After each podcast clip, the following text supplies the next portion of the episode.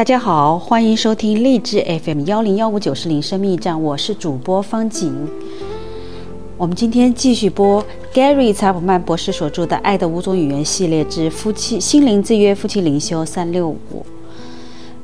大卫就去欢欢喜喜地将上帝的约柜从俄别以东的家驶到大卫的城里。大卫在耶和华面前极力跳舞。萨摩尔记下。我们已经讨论了一些性格类型，今天我们将讨探讨一下欢宴制造者。这是一种热情、精力充沛、活跃的性格。对于这种人来说，生命就是一场欢宴。欢宴制造者喜欢与人打交道，不喜欢落单。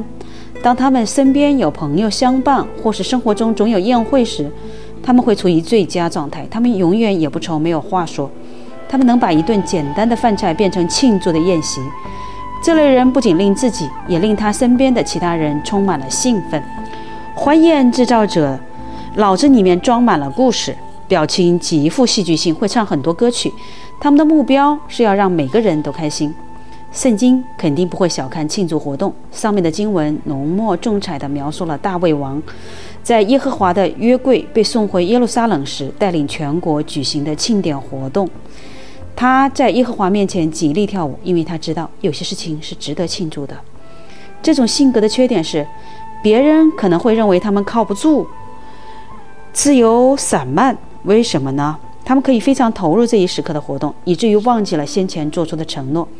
这并不是说他们想要拖延，他们只是忘记了。如果你和一个欢宴制造者结婚了，那就享受这一兜风的过程吧。但要问一问你的配偶。你能怎样帮助他，让生活行驶在正轨上？